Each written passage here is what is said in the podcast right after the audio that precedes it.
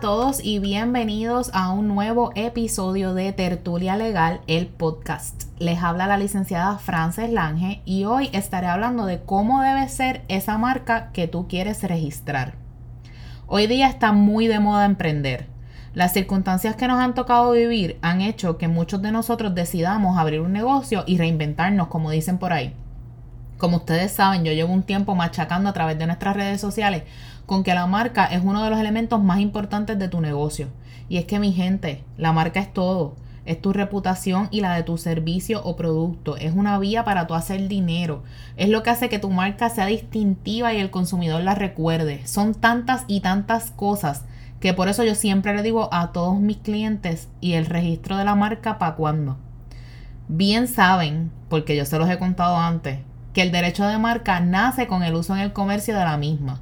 El registro crea la presunción de quién es su dueño, le da publicidad a este hecho en el registro, te permite demandar en la Corte Federal si alguien hace uso indebido de, de tu marca, entre otras cosas. Por eso, aunque el derecho de la marca nazca con el uso en el comercio, siempre es importante el registro.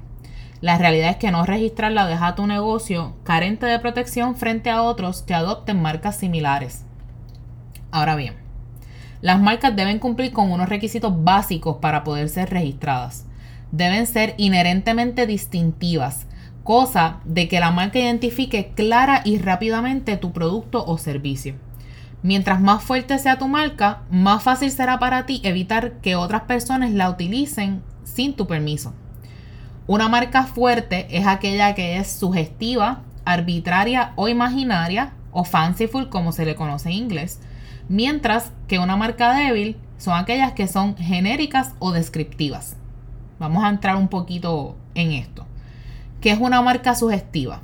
Pues una marca sugestiva es aquella que sugiere un producto pero no lo describe por lo que requiere que los consumidores utilicen un poco de su imaginación para relacionarlo. Un ejemplo de estas marcas son la, marca Microsoft, que nace de Microcomputer Software, o la marca Android, que nace de Artificially Intelligent User Interactive Software. Estas marcas no te especifican que se relacionan a computadoras o a tecnología, pero sus nombres, al tú usar un poco la imaginación, se puede deducir que tienen una relación a estas industrias.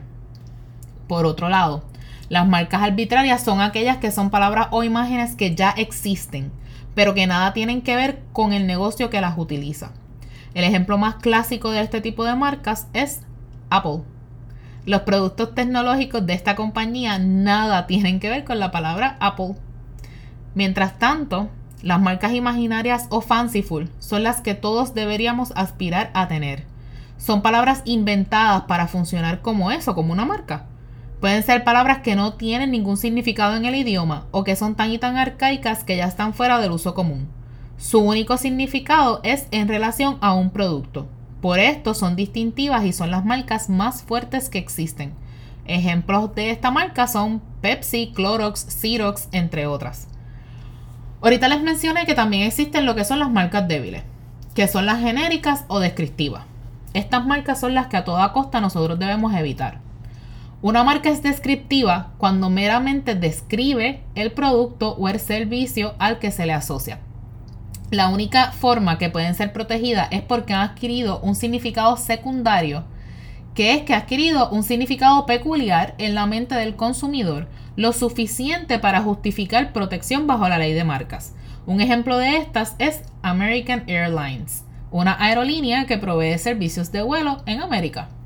Las marcas descriptivas tienen una variedad de desventajas. Entre estas, el que es más difícil prevenir que competidores la utilicen, que puedes encontrarte con repetidas instancias de trademark infringement, que necesitarás invertir más dinero en el marketing y la publicidad de tu negocio para tú poder lograr ese secondary meaning de tu marca y pues obviamente que es más difícil distinguirla de tus competidores. Eso nos deja con las marcas genéricas, que estas son las que simplemente nombran un producto.